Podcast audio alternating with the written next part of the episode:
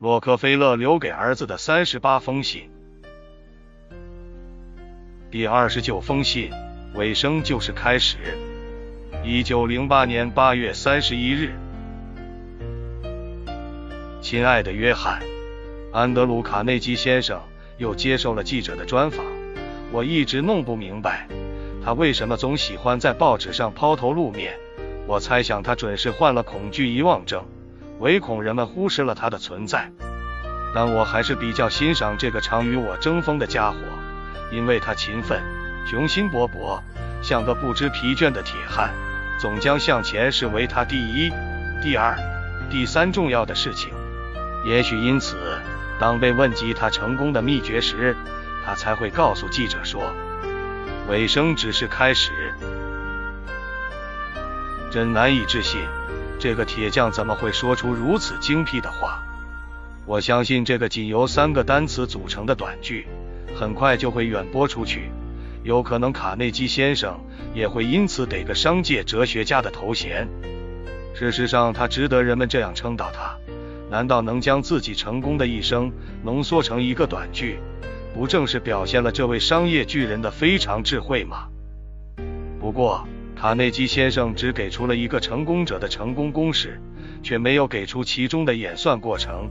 看来这个家伙就是不能改变自私的本性，总怕别人窥见他成功的秘密。我倒想试着替铁匠解一解那个公式，但你不要外传，否则他会因我泄密，在圣诞节时就不光送我威士忌了，他一定还会送来雪茄。他知道我滴酒不沾。更知道我是个禁烟主义者，这个有趣的家伙。尾声只是开始，在我看来，铁匠是在试图表明成功是一个不断繁衍的过程。这就像一个多产的母牛，当它生下一个牛仔之后，马上又怀上了另一个牛仔，如此往复，生生不息。尾声是一段路程的最后一站，又是新梦的开始。每一个伟大的成功者。都是用一个个小的成功把自己堆砌上去的。他们用尾声欢庆梦想的实现，又用尾声欢送新梦上路。这是每一个创造了伟大成就的人的品质。但是，如何开始新梦呢？卡内基先生忘了没说。而这恰恰是期望能否顺利冲到最后一站的关键，更是开始下一个新梦的关键。其实。答案很简单，那就是从一开始你就要千方百计地掌握优势。我的经验告诉我，有三种策略能让我拥有优势。第一个策略，一开始就要下决心，关注竞争状况和竞争者的资源。这点表示我要注意自己和别人都拥有什么，也表示要了解降低机会的基本面。从事新事业时。在了解整个状况之前，不应该采取初步行动。成功的第一步是了解达成目的所需要的资源在哪里，数量有多少。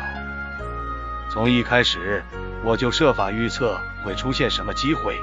当它出现的时候，我会像狮子一样扑向它。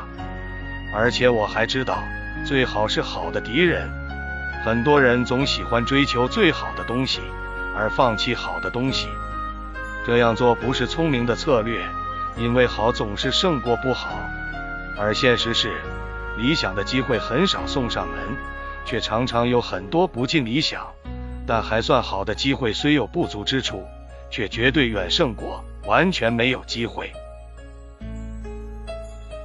第二个策略，研究和检讨对手的情况，然后善用这种知识来形成自己的优势。了解对手的优点。弱点、做事的风格和性格特点，总能让我在竞争中拥有优势。当然，我也要知道自己是谁。我用这个策略，就曾经让那个尾声只是开始的发明者卡内基先生甘拜下风。卡内基先生是当之无愧的钢铁巨人，挑战他就如同挑战死亡。但是他的弱点却能帮上对手的大忙，他固执己见。也许他钱包太鼓了，他总喜欢俯视、低估别人。他不把我放在眼里，愚蠢的认为石油行业才是我的舞台，而且他固执的认为只有愚蠢的人才会去干采矿那一行，因为他认为矿石的价格太过低廉，而且矿石取之不尽。所以，当我投资采矿业时，他几乎逢人就不忘讥讽我，说我对钢铁业一窍不通，是全美最失败的投资者。事实上，卡内基是个只能看到山腰却望不到山顶的人。他不知道价格是没有什么神圣的，重要的东西是价值。如果不能控制采矿业，他那些引以为豪的炼钢厂就只能夷为一堆废铁。在别人不把你高看为对手的时候，就是你为未来竞争赚得最大资本的时候。所以，从一开始，我便放心大胆的全面投资。冲动胜过慎重。很快，这个高傲的铁匠就发现。那个以最差投资者而闻名于世的人控制了铁矿业，成为了全美最大的铁矿石生产商，一举取得了支配地位。要与他分庭抗礼，他坐不住了，只能低声下气的向我求和。在竞争中，首先发现对方弱点并狠命一击的人，常常是胜者。第三个策略。你必须拥有正确的心态，从一开始，你必须下定决心追求胜利。这表示你必须在道德的限制下表现得积极无情，因为这种态度直接来自残忍无情的目标。既然决心追求胜利，就必须全力以赴，也只有全力以赴，才有辉煌的成就。在竞争开始时更应如此。说的好听一点。这是努力取得早期的优势，希望建立独占的地位。说的难听一点，付出努力等于让别人减少一个机会。而与此同时，我们还要积极面勇猛，要有吞下鲸鱼的胆量。我相信，天才的竞争者总是由勇士来承担，这是千古不易的规律。在新约哥林多前书里，使徒保罗说。如今常在的有信、有望、有爱，这三样其中最大的是爱。在每一个新梦的初期，最重要的是追求胜利的决心。没有追求胜利的态度，关注竞争状况和了解对手没有什么作用。获得知识，保持控制力，评价竞争状况，正是让你建立信心，协助你达成追求胜利最高目标的东西。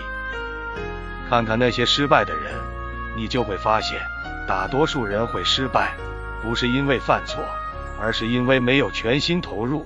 企业也是一样。约翰，别忘了卡内基先生那句即将广为传颂的名言：“尾声只是开始。”当然，还有我那三个策略。哦，我不是在营救一个不需要营救的谋略家吧？爱你的父亲。